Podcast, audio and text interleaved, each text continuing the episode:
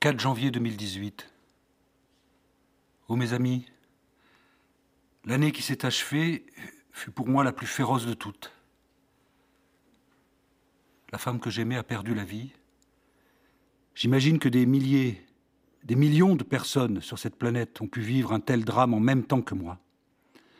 Pensée bizarre au cœur du chagrin, vous en conviendrez, dérisoire sans doute, mais qui eut sur moi l'effet égalisateur de la souffrance quand la seule cruauté de la vie nous fait nous résoudre à notre appartenance fraternelle à la famille humaine. Et le cœur serré dans un étau de fer, j'ai pensé, il y a des jours où il faudrait revenir sur nos pas, mais non, c'est impossible. Vous le savez, j'ai levé les yeux au ciel. Il n'y avait rien d'autre que la nuit étoilée, j'ai compris que nous n'avons pas trop de tout de notre pouvoir d'attention pour contempler dans le malheur cette solitude et ce noir scintillant au-dessus de nos têtes. Et dans un de ces croisements vifs et inattendus que l'existence nous réserve, me sont revenus à la mémoire les mots anglais pale blue dot, un petit point bleu pâle, les mots de certains astronautes pour désigner notre astre, la Terre, depuis leur position dans l'espace. Notre corps va jusqu'aux étoiles, prétendait déjà Bergson. Et moi, je prends cela dans ma peine au pied de la lettre. Nous sommes de la terre et du ciel.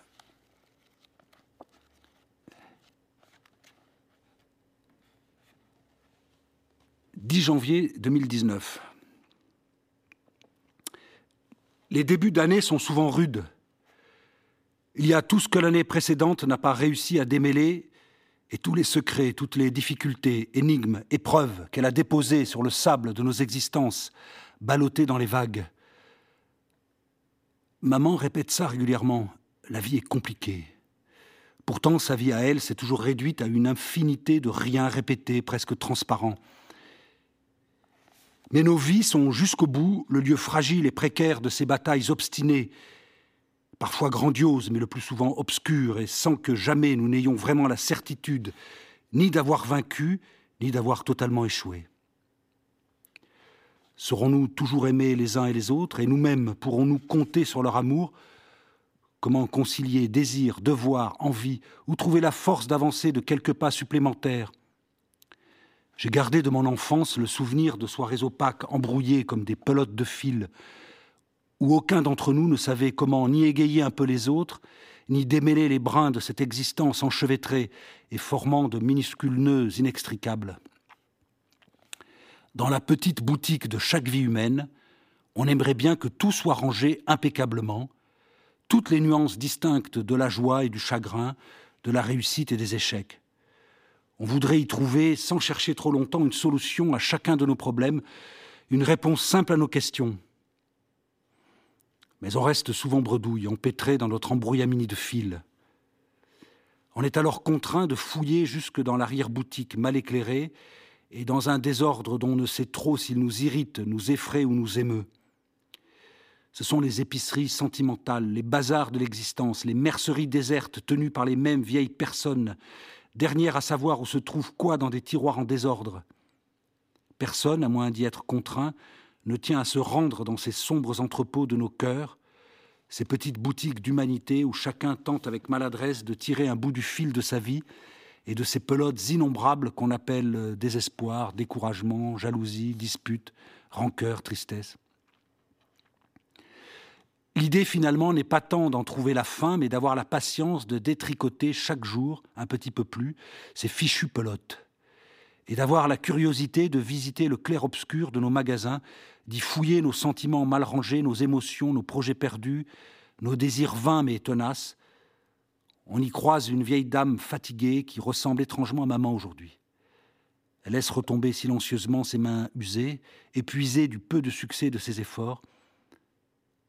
Ou une de nos filles qui vient d'acheter un beau métrage d'une soie rouge d'amour. Qu'en fera-t-elle? Ou encore cet ami malheureux perdu dans ses pensées, avec sa pelote laine noire qu'il serre contre son cœur. On y croise parfois des gens patients et bienveillants qui passent leur temps ainsi au fond de nos petites boutiques d'humanité à démêler tous les ordres vivants, des inconnus, quelqu'un de serviable parfois, des, des soldats anonymes sur le front ténébreux de nos vies. Certains ont de grands ciseaux argentés et coupants. Ils nous font un peu peur. On comprend alors que certaines blessures sont nécessaires. On découvre que le fil de la vie est ainsi fait, de nœuds, de coupures, de raccommodages souvent rapides, pas très bien réalisés ni très solides. Ça durera ce que ça durera, disait drôlement maman en recousant boutons arrachés et reprisant les vêtements déchirés. Tant de choses ne tiennent qu'à un fil, un fil usé par endroits, refait de mille et un fils multicolores. Une marchandise invendable, pense-t-on certains soirs, mais elle est à nous, c'est notre vie. Et ce qui est étonnant, c'est que nous ayons encore la force et le désir de rafistoler tout ça, de fouiller dans l'arrière-boutique pour y dénicher le petit brin de fil qui nous sauvera et qui nous tirera un temps d'affaires. Dans l'obscurité, dans le désordre, le plus réconfortant, c'est de faire partie de ces gens-là, avec nos habits d'arlequin cousus de différents morceaux d'humanité de pièces rapportées. Méfions-nous des boutiques claires et richement garnies, ordonnées avec de belles étiquettes lisibles sur tant de choses désirables. Allons plutôt faire un tour dans les arrière-boutiques. Vous n'y apprendrez pas les secrets du bonheur ni les recettes de la réussite, mais vous aurez à cœur d'y recoudre vos secrets les plus difficiles avec indulgence et douceur, et vous saurez, vous saurez que ce bricolage de l'âme est préférable au chaos du refoulement.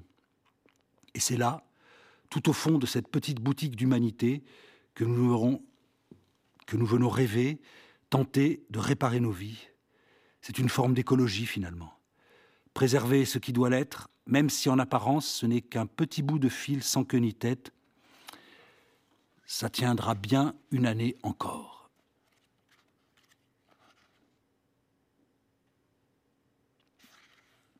« 31 janvier 2019. Oh mes amis, mes amis, j'aurais voulu parler J'aurais voulu lui parler ce soir-là. Il y a quelques jours de cela, quand elle m'appela au secours, j'aurais voulu trouver les mots, ceux qui m'échappaient précisément parce qu'ils étaient les mots qu'il aurait fallu prononcer pour dissiper son cauchemar. Mon corps, mon impatience, ma culpabilité, et jusqu'à sans doute le lourd et fragile fardeau de ma paternité faisaient soudain obstacle aux mots qui apaisent. Oh mes amis, je n'ai pas su, je n'ai pas eu ce courage-là, vaincre le silence, briser ou dissoudre la nuit entre nous, et je l'ai sentie si mal, si perdue, comme égarée dans la perte d'elle-même, dans la perte qu'aura creusé le deuil pour le restant de ses jours. Me serais-je perdu, moi aussi alors, dans la sombre forêt de sa jeunesse blessée? Je l'ai senti sous une accusation obscure mêlant la vie et les autres, quand les liens familiers de la vie paraissent nous étrangler, les mots m'ont échappé, ceux qui me sont revenus furent les mots d'une autre, ceux de la poétesse américaine Emily Dickinson. Ma vie fusil chargée. Et me voici aujourd'hui devant vous, mes amis, sur cette éphémère page de papier à la fois seul et parmi vous, cherchant aussi à partager quelques mots avec vous, mais incapable de vous parler d'autre chose que de cette chose-là, du chagrin, de la honte de n'avoir pas su, pas pu trouver les mots que je savais pourtant là, en moi, à ma portée, pourtant brutalement, dans la nuit, face à elle, ma petite adolescente, ces mots inaccessibles, comme des diamants noirs. Et moi, devant elle, cette nuit-là, cherchant silencieusement où avait bien pu passer la confiance, celle qui fait vivre et parler entre nous, parce qu'il n'y a pas d'autre foi que celle-là pour recommencer, pour réamorcer, entamer de nouveau quelques mots que l'on adresse à l'autre dans son malheur, quelques mots capables de traverser, de transpercer l'ouate épaisse du chagrin et faire ensemble l'expérience la plus émouvante de l'amour, celle qui nous conduit à comprendre que nous naissons plusieurs fois dans la parole échangée. Plusieurs fois. C'est ainsi que j'ai repensé à la bouleversante déclaration du Christ à Nicodème dans l'évangile de Jean. Ne sois pas étonné si j'ai dit il faut naître d'en haut ou de nouveau, en grec anoten, qui peut signifier à la fois en haut, depuis longtemps encore, de nouveau. Oh, je partage l'étonnement ou la stupeur de ce Nicodème. Naître, c'est donc être appelé à renaître, de plus haut, de plus loin de nos commencements. J'ai deviné quelque chose. J'ai su qu'être né encore, ou être né de nouveau, ou être né en haut, ne voulait pas simplement dire renaître, mais choisir de reprendre la vie à son origine, de sortir littéralement par le haut de nos impossibilités à naître, Hélas, ce n'est qu'à présent, seul et parmi vous, que reviennent à mes lèvres ces quelques mots que j'aurais aimé lui dire à l'oreille dans le noir, dans le noir de sa chambre, pour ménager une petite voix possible à cette renaissance. Je lui aurais dit non, tu n'es pas obligé de te battre. Tu n'es pas obligé de tout supporter, de tout comprendre, ni de tout porter à bout de bras. Et tu n'es pas obligé non plus de fuir avec les ombres qui t'assaillent. Tu peux rester là sans rien faire, tu peux rester là. Tu n'as rien à te reprocher. La vie n'est pas ce regret, la vie n'accuse pas, la vie, elle t'attend, elle, te reprend toujours. Tu peux espérer doucement que le jour revienne. Je serai là, je suis là. Est-ce que tout se passera bien dorénavant? Je, ne sais pas, ma chérie. Comment en être sûr? On peut au moins se le promettre. Et lui dire aussi que je, je comprenais très bien ce sentiment déchirant de n'être qu'un réfugié dans sa propre vie. Dire encore qu'on ne peut jamais guérir sans assumer ce qui nous a blessés. Nous avons le pouvoir ou la tâche de vivre pas ceux de mourir. Ces mots ne sont pas sortis de moi au moment où je sentais qu'elle les attendait. J'ai préféré penser aussi ce soir-là qu'elle les avait peut-être entendus dans le silence. Nous sommes des porteurs de mots, nous sommes faits de mots, et ne pas être en mesure de les prononcer ne signifie pas forcément que nous n'avons rien dit. Les mots, petite présence muette, traversent les murs et les cœurs comme des fantômes. Je lui aurais dit aussi pour l'endormir Tu es comme le vent qui souffle sur la mer, tu es le lac dans la vallée, tu es la petite étincelle d'un grand feu celui de la vie qui nous fait naître et renaître, et qui, oui, un jour nous emportera jusque dans la nuit étoilée. Et si devant l'obstacle nous devons penser qu'il n'est jamais trop tard, reconnaissons que c'est au prix parfois d'une profonde angoisse. Qu'adviendra-t-il? Qu'adviendra-t-il Que les mots alors nous accompagnent jusqu'au bout.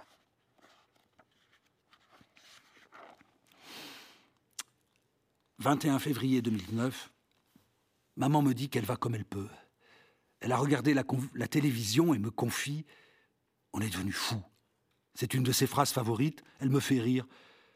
Elle parle de nous tous collectivement, de notre petite famille plutôt éclatée, de nous tous socialement aujourd'hui, divisés, pas au meilleur de notre forme. Elle s'associe dans la fatigue, l'éloignement de son grand âge à ce qu'elle perçoit de la rumeur folle et harassée du monde, on est devenu fou. Je lui demande pour quelle raison elle me dit ça. Elle ne m'entend pas. Je ne sais pas comment, mes amis, vous vivez cette période de conflit qui s'accompagne aussi d'un délitement des valeurs, des idéaux, d'un relâchement des pires pulsions des uns et des autres. Un tel parfum de délitement, quelque chose de pourri dans le bien commun.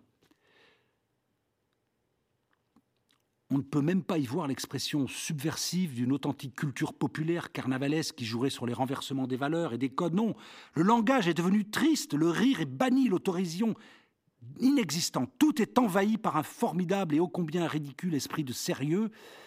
Certains me diront que c'est inévitable dans de tels moments de crise et de désarroi, d'autres se moqueront de tant de sensibilité et rappelleront les exigences, les exigences de justice sociale à l'origine de tout ce chambardement. Mais sommes-nous bien certains sincèrement que cette déliquescence complaisante, cette violence des propos, cette pornographie de l'expression et des sentiments servent les exigences de justice sociale? Je pense exactement le contraire. En laissant se propager ce qu'il faut bien désigner comme étant une forme de confusion mentale, on asséchera toute possibilité de réponse juste et courageuse aux besoins de dignité sociale et humaine dans un climat crépusculaire de confusion générale. Et finalement, Malheureusement, cela pourrait bien profiter surtout à ceux qui préfèrent rester sourds à ces besoins et qui ont tout intérêt. Ils sont nombreux, vous savez.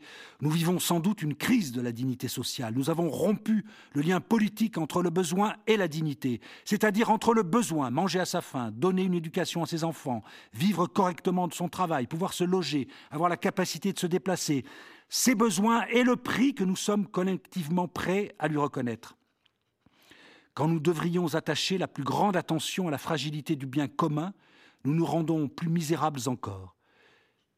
Une démarche politique doit nous faire comprendre notre relation au bien commun et s'engager sur ce front-là, comme les liens entre le fait d'être bien nourri, bien logé, le fait d'être libre, et entre l'intégrité physique et l'action morale. Le caractère pressant et central de tels devoirs, c'est la tâche du politique. Cela demande de reconnaître les fragilités des uns et des autres, la précarité souvent des systèmes sociaux et économiques que nous construisons, mais aussi de reconnaître la fragilité de nos relations, la diversité de nos équilibres. Et en reconnaissant ces vulnérabilités, leurs relations avec des actions sociales à mener, nous sommes encouragés à une vie commune qui passe par une distribution et une redistribution convenable des biens matériels de telle sorte que chaque citoyen les possède en quantité suffisante, mais aussi par un, un souci constant des nécessités qui nous rassemblent.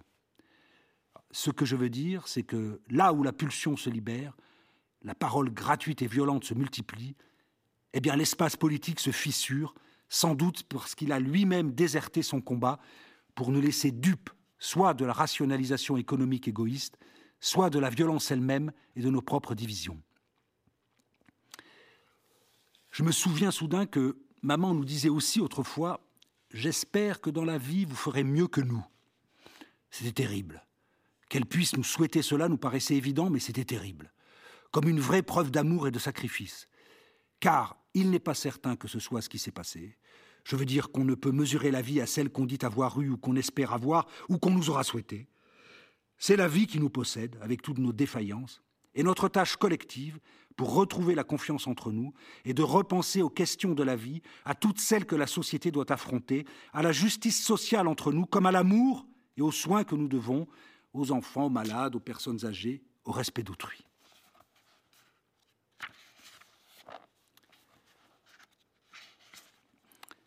« 14 mars 2019.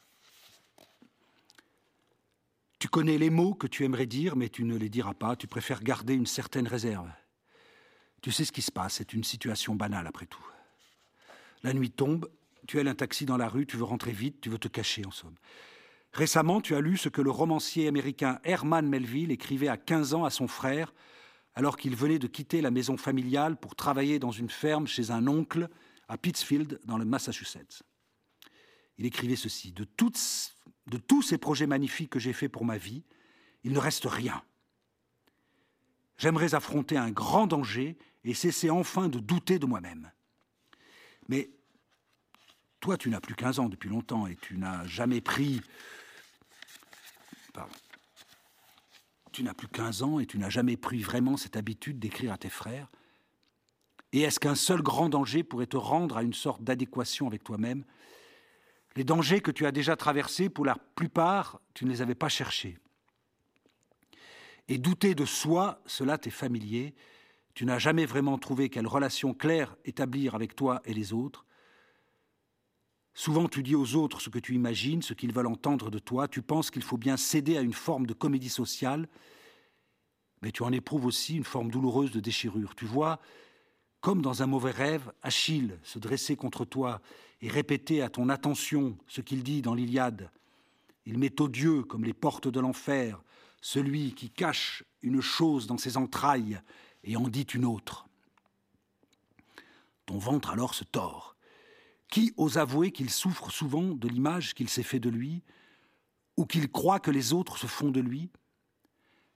Tu aimerais aussi confier cela à ta fille, ton adolescente tourmentée et prise dans l'hyper-confidence des réseaux sociaux, elle aussi pense que ce qu'elle est et ce qu'elle vaut ne correspondent pas à ce, à ce, que les autres lui reconnaissent. Elle aussi souffre de l'écart entre son être véritable ou celui qu'elle imagine tel et son être social. L'image d'elle véhiculée sur les réseaux, par exemple. Ta fille t'a écrit récemment, après une dispute entre vous, Tu sais, je ne suis pas forcément celle que tu crois. Tu t'inquiétais à tort d'une certaine superficialité et tu lui demandes pardon. Tous nous passons par des masques, des affabulations. Quel besoin, quelle nécessité avons-nous de dissimuler ou de nous cacher? Peut-on faire différemment? Nous souffrons du désir de coïncider avec nous-mêmes et de la difficulté d'y parvenir, d'authenticité fantasmée souvent et de dédoublement. Un, grand homme vient de mourir le 4 mars dernier. C'est Jean Starobinski, médecin, psychiatre, écrivain. Tu avais suivi certains de ses cours dans le temps. Et dans un très beau livre, il s'interrogeait sur les souffrances de Stendhal entre transparence et dissimulation. Pourquoi suis-je moi? demandait Stendhal, nous rappelait Starobinski, et il s'interrogeait quelle image de soi nous fait alors si peur? Pourquoi vouloir à tout prix se démasquer? Tu penses à tout cela et tu ne dors pas. L'insomnie est souvent attachée aux troubles de la personnalité, aux incertitudes de l'identité, à la perte de confiance en soi. Les masques aussi appartiennent à la nuit. Tu es souvent gêné par l'aplomb des autres, leur assurance quand ils parlent d'eux, même si tu sais pertinemment que c'est aussi un leurre, une façon d'esquiver la confrontation avec le double, avec la perte de soi. Et tu sais que le célèbre vers de Rilke, cité souvent à tort et à travers, Perdre nous appartient, signifiait cela. On ne se possède pas, on ne possède que la perte de celui ou celle que nous pensons être. Nous sommes faits de plusieurs visages, ils s'effacent et réapparaissent. Tu n'écoutes plus vraiment ceux qui font profession de condamner les apparences d'ailleurs, Derrière trop d'appels à la sincérité et à la transparence, il y a souvent quelques gouffres qu'on voudrait cacher. Et plus je cherche à me connaître, moins je m'entends en moi, écrivait déjà Montaigne à la fin de sa vie dans les essais, moins je m'entends en moi, tu aimes l'idée de s'entendre en soi, il s'agit peut-être moins d'images et de masques que de voix et d'écoute. Enfant, tu ne supportais pas les adultes qui opposaient ces mots à tes faiblesses. Ils s'écoutent un peu trop. Non, je ne m'entends plus très bien et ne me suis jamais très bien entendu avec ou avec moi-même. Sans doute faut-il préserver la possibilité de ne pas être ce que l'on est, savoir humblement que c'est une éventualité. On voudrait être entier, plein sur de soi, nous ne sommes que vides et tremblements. Ton adolescente te confie qu'elle voudrait tant que tu sois heureux, qu'elle a besoin de savoir que tu vas bien, et tu voudrais lui répondre que tu préfères sentir le bonheur des autres et non pas ton propre bonheur. Tu te tais, tu lui souris. Tu comprends que vous vous ressemblez beaucoup. Voilà.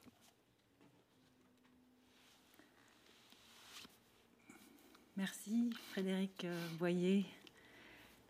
Vous êtes euh, écrivain, éditeur, traducteur, et depuis votre euh, premier livre, La Consolation, paru en 91, dont le titre résonne grandement avec les textes que vous venez de nous lire. Vous avez tenu euh, la main de vos lecteurs, de nombreux lecteurs, tenu leur, attention au fil d'une quarantaine d'ouvrages. Et celui qui nous réunit ce soir, sous l'éclat des flèches, est d'un type euh, un peu différent, puisqu'il s'agit d'un livre de chroniques écrite euh, pour le quotidien La Croix. Et une adresse revient régulièrement dans, dans ces textes, on l'a entendu plusieurs fois ce soir. Ô mes amis, mes amis, euh, cette idée de vous adresser à vos lecteurs, à un public, comme à des amis, comment vous est-elle venue? Qu'est-ce qu'elle rend possible? Et qu'est-ce qu'elle interdit? C'est-à-dire qu'effectivement, moi je, n'écris pas de journal, je, n'avais euh, jamais écrit, je n'avais jamais rempli cet exercice d'écrire de façon hebdomadaire pendant quand même plusieurs années une chronique dans un quotidien donc, qui s'adressait à, des, lecteurs régulièrement. Donc, euh, j'ai eu le besoin, effectivement, que ces, textes soient adressés. Et tout s'est fait dans, un moment, effectivement, euh, compliqué de, ma vie, où j'avais plutôt besoin, d'une certaine façon, de me confier aux autres plutôt que de, parler d'un point de vue, euh, je ne sais pas, d'une certaine autorité que je n'ai pas de toute façon, notamment sur l'actualité. Je n'ai pas de, prétention ni journalistique ni de, de commentateur de l'actualité. Donc il fallait trouver un biais. Et ce biais, il était dans l'énonciation, voilà, de, s'adresser aux autres. mes amis, c'est pas neutre, comme euh, ça crée euh, un lien. Et c'est vrai que c'est un des fils qui traverse l'ouvrage, ce, souci d'être attentif à ce qui nous est commun, à ce qui nous rassemble, à ce qui est une forme de, fraternité ouverte, peut-être même une fraternité universelle. Euh, oh mes amis, c'est, prétendre euh, tendre la main, euh, poser des jalons d'un, compagnonnage que permet aussi euh, la, régularité des retrouvailles chaque semaine dans, un ouvrage. C'est un engagement aussi de s'adresser au lecteur comme un, un ami. Ce c'était pas si facile que ça finalement. Euh, d'abord, j'ai eu pas mal de, courriers avec ces chroniques et parfois les gens n'avaient pas du tout envie d'être mes amis. Hein, euh, mais c'était bien parce que je, je, suis pour le désaccord aussi. Voilà. On se dispute avec ses amis parfois. Voilà, un, thème, j'aurais pu lire certaines chroniques. Voilà, c'est un thème aussi du livre et de, cet échange là. C'était sur les désaccords parce que j'ai souvent euh, affirmé des choses que je pensais. Et les gens, très justement, me répondaient, mais je ne suis pas d'accord avec vous. Et, je trouve que c'est bien. Je pense que vit en démocratie. Et, il n'y a pas de démocratie sans désaccord. Voilà, on semble avoir oublié d'ailleurs tous ces derniers temps, parce que seule la démocratie permet, l'expression du désaccord.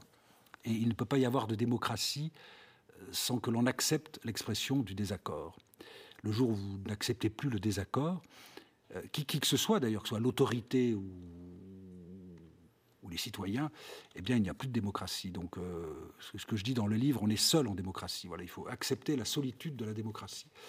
Et donc, cette interpellation de mes amis, c'était aussi ça, c'était de leur dire, ben oui, moi je vous interpelle, mais vous avez le droit de et de dire vous n'êtes pas mes amis, et de dire vous n'êtes pas d'accord avec moi, et aussi de dire le contraire, bien sûr.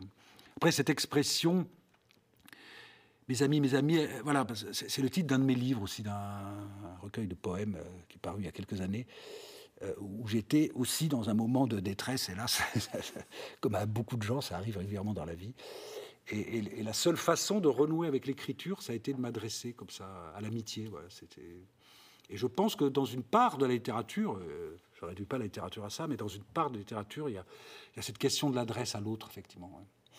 Et le compagnonnage, il n'est pas nécessairement à sens unique, parce que vous évoquez les, courriers que, que, vous recevez, voire euh, les engueulades de lecteurs.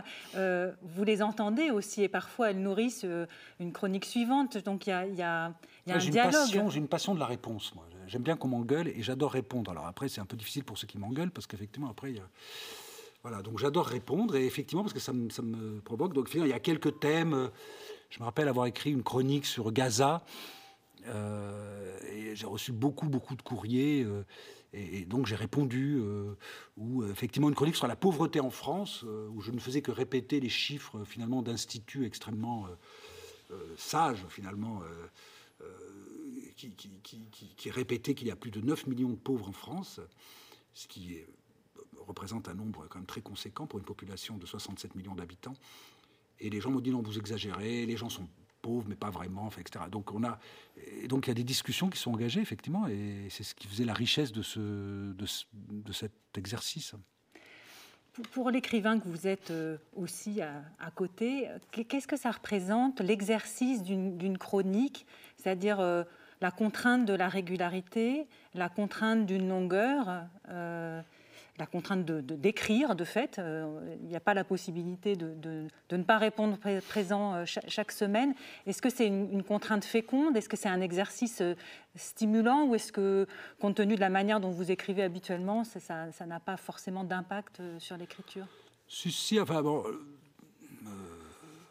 une contrainte, mais la contrainte, à partir du moment où on l'accepte, c'est, plutôt fécond, hein, c'est plutôt la, littérature se nourrit beaucoup de contraintes. Une littérature sans contraintes, il faut s'en méfier. Hein. Donc, vaut mieux que dans un exercice littéraire, il y ait des contraintes. C'est plutôt intéressant. Donc moi, j'ai pris cette contrainte euh, voilà, comme une petite provocation pour moi d'abord qui n'écrivait pas de journal. Après, je l'ai détourné puisque j'ai immédiatement fait quelque chose de plutôt personnel. Euh, et euh, après, bon, c'est un peu fastidieux d'avoir à écrire ça tous les jours. Toutes les semaines. Après, l'écriture, bon, moi, j'essaie d'écrire un tout petit peu tous les jours, même si c'est 4-5 lignes.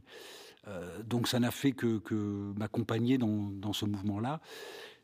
La vraie contrainte, la vraie difficulté, c'est pas tellement d'avoir à écrire toutes les semaines. La vraie difficulté, c'est de trouver le sujet. Et à des fois, c'est vrai que j'étais un peu, euh, voilà. Donc, mais c'est assez amusant.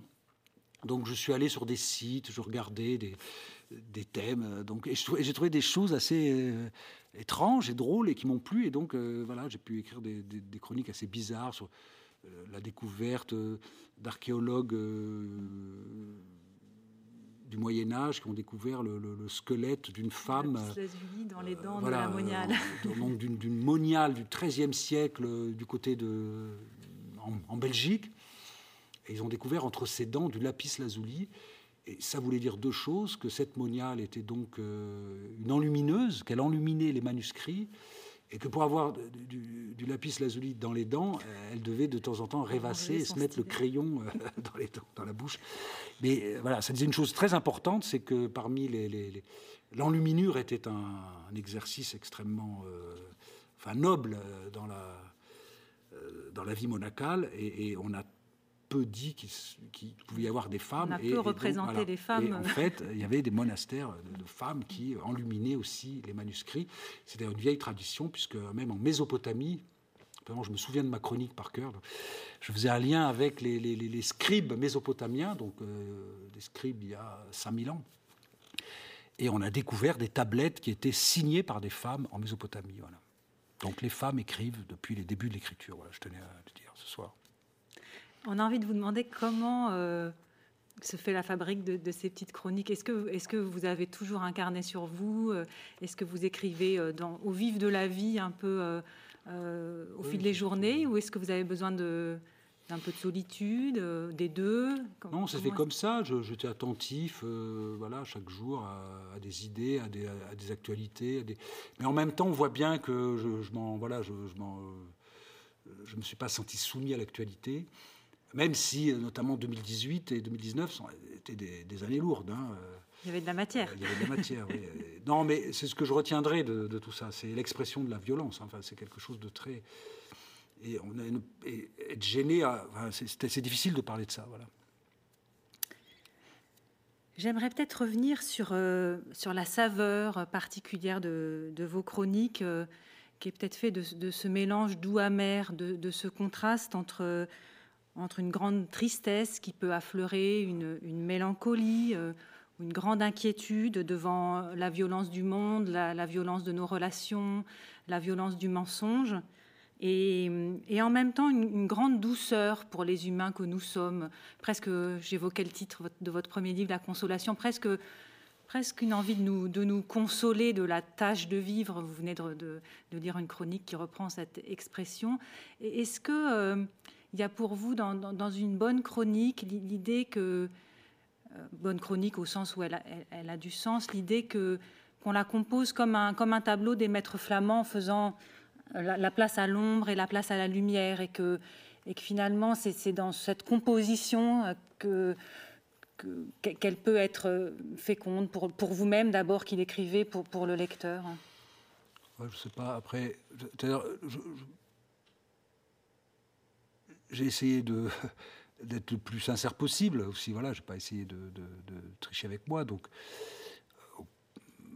je sais pas comment dire ça, mais ce qui m'intéressait, c'est entre guillemets un peu de provoquer les gens, voilà, de provoquer les, lecteurs sur leur propre, euh, plutôt que de leur parler des, des, façons à la fois positives ou d'être dans une seule position de commentateur je voulais être, c'est ce qu'on disait tout à l'heure, je, voulais être dans, une position un peu d'empathie, effectivement.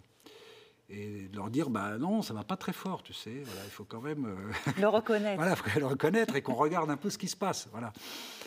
Et on n'a pas forcément la solution non plus. Voilà. Et c'est ce qui fait problème. Donc, et, c'était un peu cette communauté là, voilà, que je, voulais entretenir. Après, c'est quelque chose de singulier. Moi, j'ai pas de trop, trop de scrupules à en parler, puisque ça fait si j'ai accepté ces chroniques, c'était aussi parce que j'avais décidé de, ne pas cacher ce qui m'arrivait. Voilà, j'aurais pu, peut-être, ça a été une, façon de se, protéger, mais j'ai pensé que la meilleure protection pour moi-même était, sans euh, en parler tout le temps et de crier sur les toits, mais de, de parler de ce qui m'arrivait. Voilà.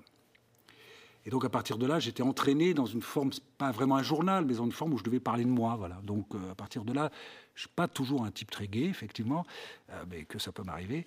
Et, donc, ce qui m'arrivait, c'est ce que j'ai lu, la première chronique, le début de, cette première chronique, effectivement, il m'est arrivé des deuils, des disparitions très très violentes et, des pertes. Et, voilà, donc j'ai voulu, au contraire, j'ai su, euh, face à tout ça, j'ai su dans un quart de seconde qu'il fallait. Euh, bah, je ne sais pas pourquoi je parle de ça maintenant, mais c'est la question qui m'avait.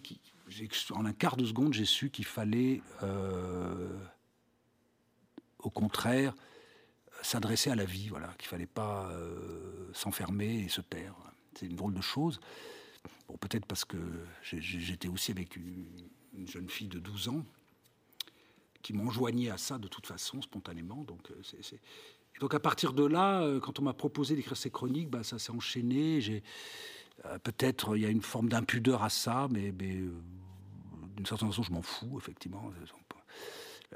L'impudeur, c'est aussi la vie d'une certaine façon. Donc voilà, mais donc tout s'est entraîné comme ça et, et, j'ai tenu donc à parler, oui, du chagrin, et j'ai tenu à parler de la façon dont on travaillait pour dépasser ça, et, puis que voilà, et que, et que parler du monde autour de nous, ça me permettait aussi de, traverser tout ça. Voilà, c'était, Donc finalement, ça fait un, ton peut-être étrange et pas, pas très euh, conventionnel euh, dans ce genre d'exercice, mais. On reconnaît des, situations singulières, vous évoquez des, personnes proches. Euh, est-ce que la question de, euh, de l'intime se pose pour vous Vous parlez de la, de la, de, la privauté dans, vos textes. il, y a, aussi le, le respect de, du privé, de l'intime de ce qui engage les autres. Comment se fait la décantation de, ce qu'on laisse transparaître, de, ce qu'on retient, aussi par souci pour les autres? Euh, D'abord, je, pense que c'est un des grands. Comment dire C'est une des grandes actions de la littérature. C'est un, lieu, un, lieu d'action de la littérature que cette question, effectivement, de l'écriture et, de l'intimité, et notamment de ce que les Anglais appellent privacy, c'est-à-dire ce lieu inviolable euh, de chaque personne et qui fait que chaque personne est une personne. Euh, mais la littérature, elle est forcément convoquée à ce lieu-là. Et alors, c'est son paradoxe, puisqu'elle est convoquée à ce lieu-là, mais puisqu'elle est littérature, elle, se dit aux autres aussi. Donc, c'est. Mais qu'en même temps, c'est aussi euh, quelque chose de formidable, voilà, d'humanité. Alors, et de risques que l'on prend, mais prendre des risques, ça fait partie aussi du métier de vivre et, donc, peut-être, c'est ce qui est en jeu dans ces textes-là, un peu, euh, très modestement, parce qu'on n'est pas, euh, d'essayer de, faire entendre. Euh, de entendre l'écho d'une privauté, comme ça, l'écho d'une intimité, et de rendre publique cette intimité-là, et, tout en la préservant en même temps. Mais peut-être qu'une façon de la dire aux autres, c'est aussi une façon de la préserver aussi, je crois. Voilà, c'est quelque chose de compliqué. Et après, l'autre sujet qui revient dans pas mal de ces chroniques, puisque c'est un sujet euh, contemporain aussi, c'est euh, que la société ait à cœur de préserver ce qui fait l'intimité de chacun. Quand je dis intimité, c'est au-delà de nos petites histoires. Euh, mais de ce qui fait qu'on on est secrètement une personne et que ce secret fait de nous une personne. C'est vrai qu'il y a plein de choses aujourd'hui euh, dans l'évolution des biotechnologies, dans l'évolution euh, des, surveillances euh, de tout ce qui se passe aujourd'hui dans, les technologies qui, sont, ont un pouvoir de surveillance considérable que l'humanité n'a jamais connu, effectivement, ça pose cette question-là aussi. C'est des questions qui m'intéressent. Hein, j'ai une chronique aussi sur la morale machine, qui est un, paradoxe inventé, un oxymore inventé par des chercheurs dans le Massachusetts euh, pour expliquer ces, voitures qui, conduisent sans, conducteur. il y a eu une enquête formidable qui a duré euh, plusieurs années, où on posait la question à des, milliers de gens dans le monde. On posait des, des, questions éthiques en disant bon ben voilà, si la voiture peut pas s'arrêter, est-ce qu'il vaut mieux qu'elle préserve les passagers ou qu'elle écrase euh, des gens euh, Voilà. Et alors, et qui? Alors, euh, une mère de famille avec son enfant, un sans-abri, un, noir, un, handicapé. voilà. Et les gens répondaient, et c'est comme ça qu'on programmait la, machine. C'est assez. Voilà. Donc, bon, ça, c'est quelque chose d'extrême, mais ces questions-là m'intéressent beaucoup. Je, je, crois qu'on y va de toute façon. que, que pour composer l'ouvrage, vous avez bien sûr été amené à, relire, à reprendre ces chroniques. Euh, est-ce que c'est un exercice euh, plaisant? Est-ce que c'est un exercice euh, intéressant? Est-ce qu'on, est qu'on, est qu'on, comme les peintres, on exerce un, repentir de temps en temps Ou est-ce qu'on s'en défend? Comment est-ce qu'on passe de la chronique éphémère au livre qui va quand même durer dans le temps plus que. d'abord, je ne voulais pas le faire parce que je trouve que le livre de chronique, c'est, ennuyeux. Donc, c'était, c'était raté. Bon, mais j'ai quand même accepté. Bon, voilà. Euh, j'ai accepté parce qu'en relisant, j'ai trouvé qu'il y avait. Oui, moi, je l'ai pris peut-être façon, mais je, l'ai pris comme un journal un peu de. J'ai dit bah, que c'était possible, voilà, donc je l'ai fait. je me suis interdit de corriger.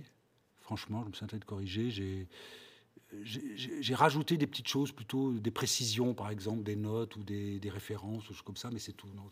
Parce que sinon, ça ne marchait pas. Là, j'ai vu en lisant, Personne n'ira vérifier, mais en disant j'ai, j'ai enlevé des choses, j'ai rajouté des choses.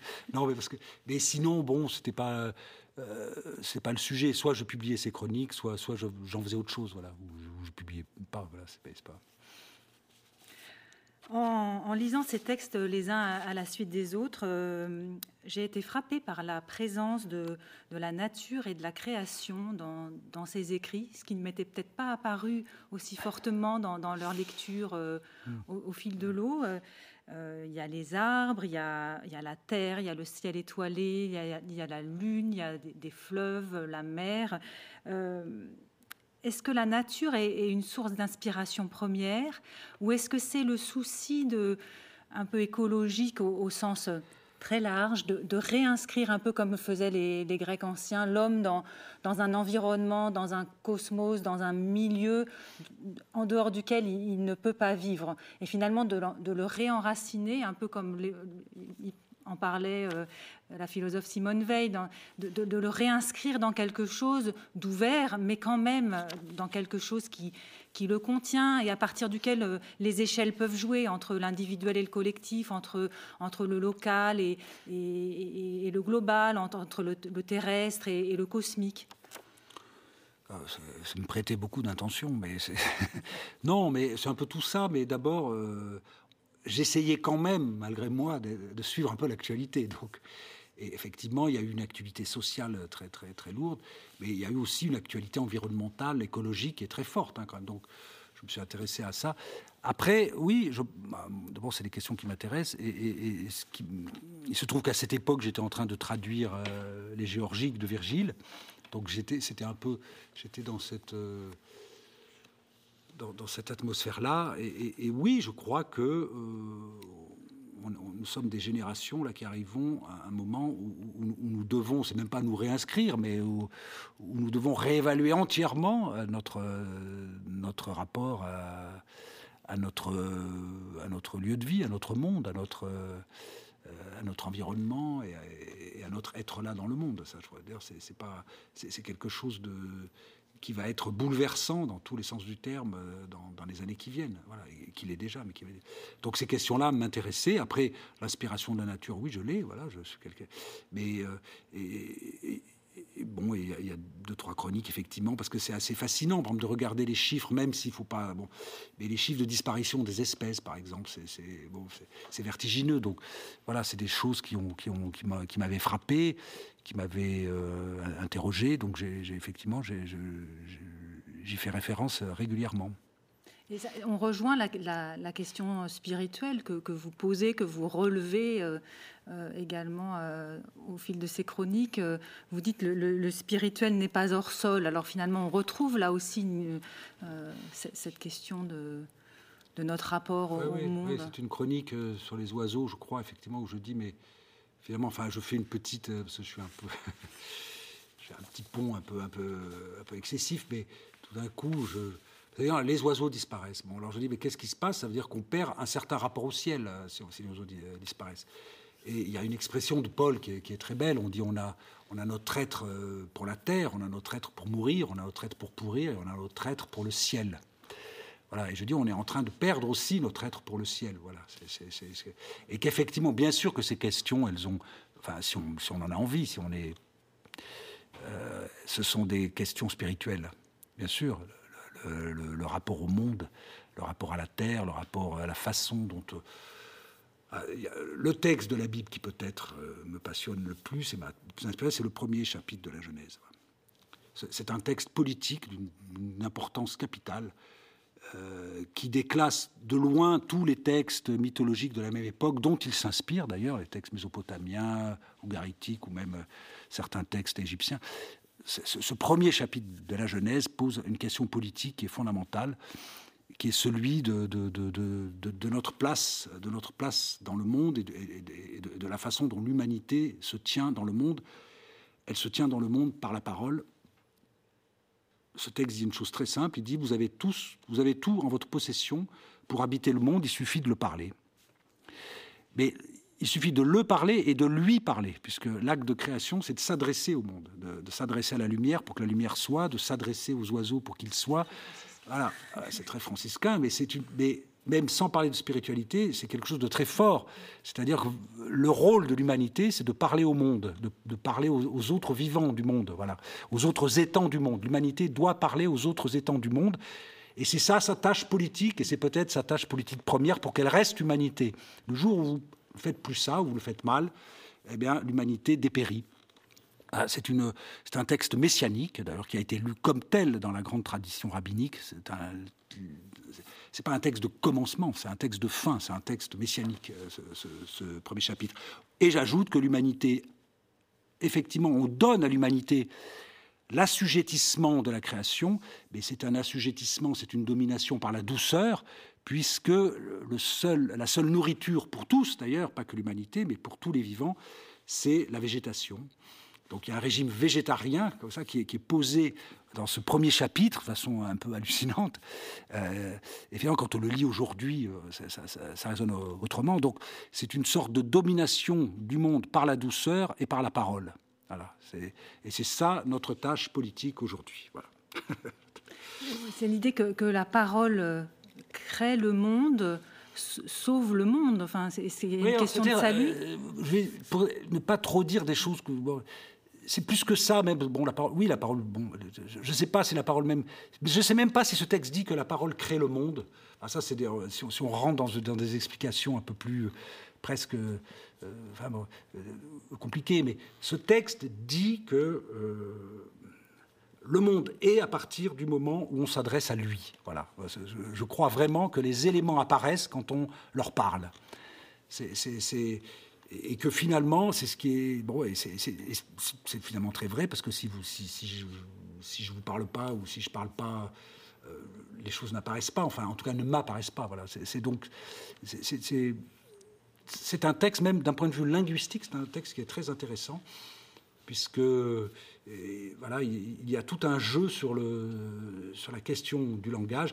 Et alors, évidemment, ça serait trop compliqué, on n'a pas le temps là, euh, mais euh, puisqu'il y a un deuxième chapitre de la création, le, chapitre 2, qui répète d'une certaine façon ce récit de création et qui repose cette question du langage, euh, puisque dans le deuxième chapitre, alors euh, l'humanité qu'on appelle dans la Bible Adam, mais qui veut dire humanité, qui ne veut pas dire homme, qui veut dire hum, humanité, cette humanité donc est indifférenciée, elle n'a pas de sexe.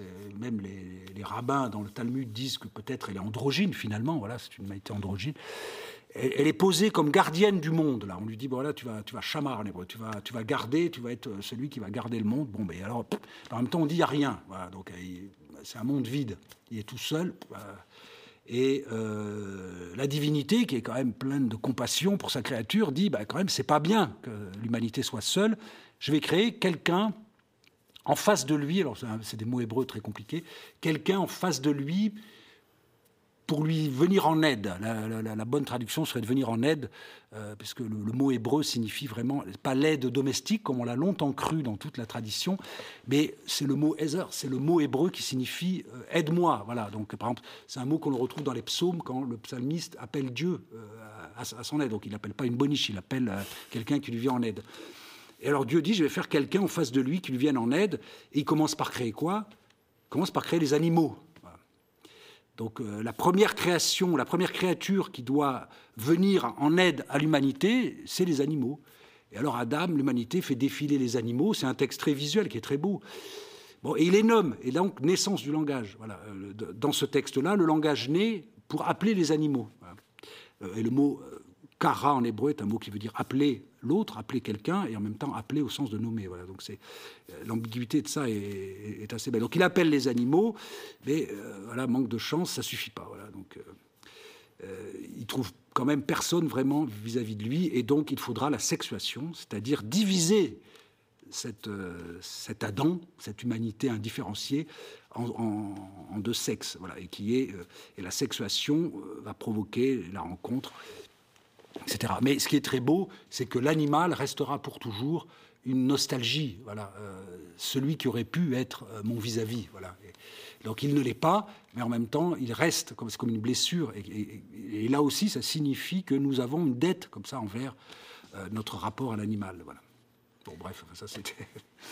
Vous, évoquez là le, récit de la création. C'est vrai que vos chroniques, elles sont traversées par par euh, les personnages bibliques, par euh, l'épopée biblique, par euh, les figures spirituelles. On est dans un temps qui, se méfie beaucoup de, des héritages religieux au pluriel. Comment vous voyez votre rôle votre place, peut-être plus que votre rôle, dans, le partage de ces textes-là, dans, le fait de dompter peut-être un peu la, crainte de nos contemporains par rapport aux religieux.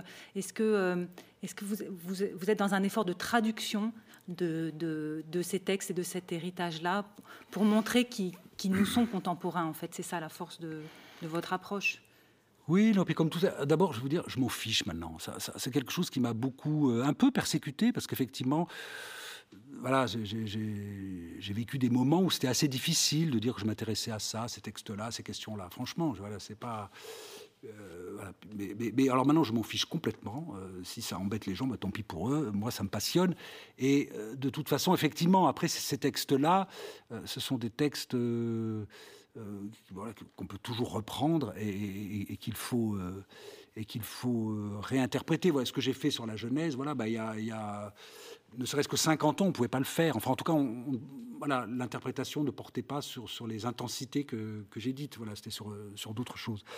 Donc c'est intéressant. Voilà. Et après, j'y peux rien. C'est moi, j'ai baigné là-dedans un peu longtemps.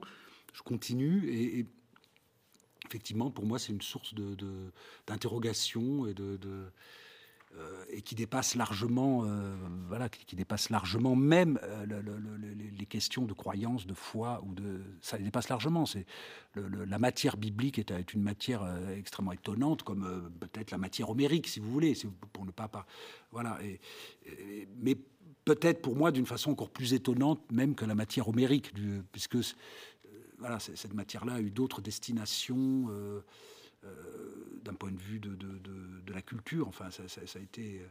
Euh, faut, bien voir ce qu'a ce été la traduction du, texte biblique dans notre histoire. Ça, a été quelque chose qui a, complètement qui nous a fondé quoi qui nous a alors voilà bon, moi ça m'intéresse c'est des questions qui m'intéressent mais je, mais, je suis tout à fait d'accord pour que ça n'intéresse pas d'autres personnes, c'est pas, pas bon. Est-ce que vous avez une, manière de les approcher? C'est-à-dire, de, est-ce que c'est en, en, les, tirant du côté de, nos questions?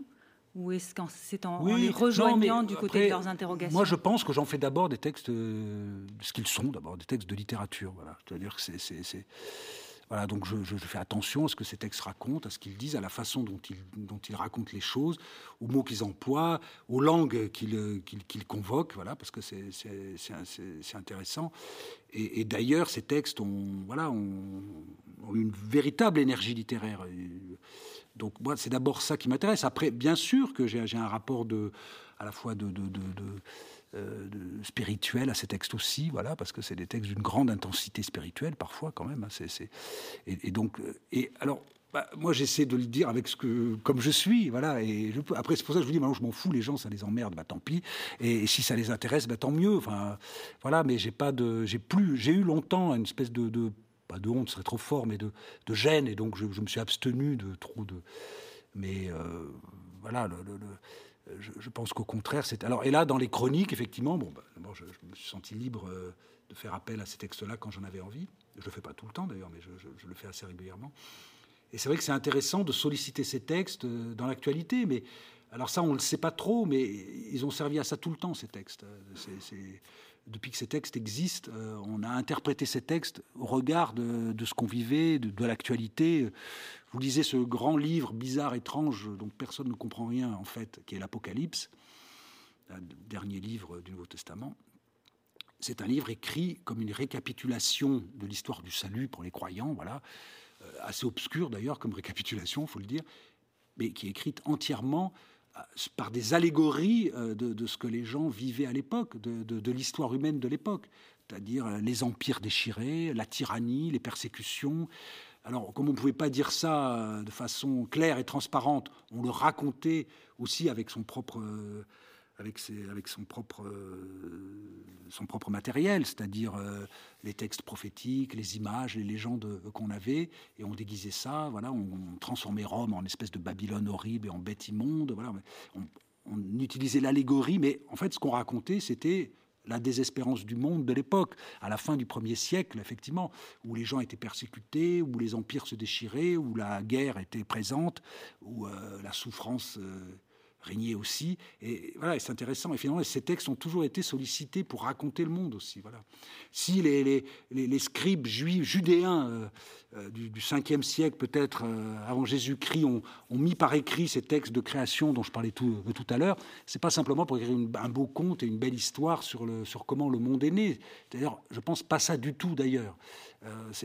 C'était au contraire, pour ce que je disais, donner une, sorte de, de, de, de, discours politique au sens haut et spirituel euh, à la communauté qu'il formait pour raconter voilà ce en quoi euh, comment on croit le monde dans lequel on vit et euh, quel est notre rôle dans le monde dans, dans lequel on vit. Ben, on va raconter cette idée que le monde est créé par cette divinité là à laquelle on croit et que sa création est une création où elle nous met en responsabilité par la parole de pouvoir et nous adresser et euh, dire le monde. Et euh, quand je dis le monde, le monde est là. C'est quelque chose de très simple. Hein. C'est presque mot pour mot une phrase de Wittgenstein, philosophe du XXe siècle. Comment on croit le monde dans lequel on vit? Quel rôle on, a dans le monde, euh, dans ce monde dans lequel on vit?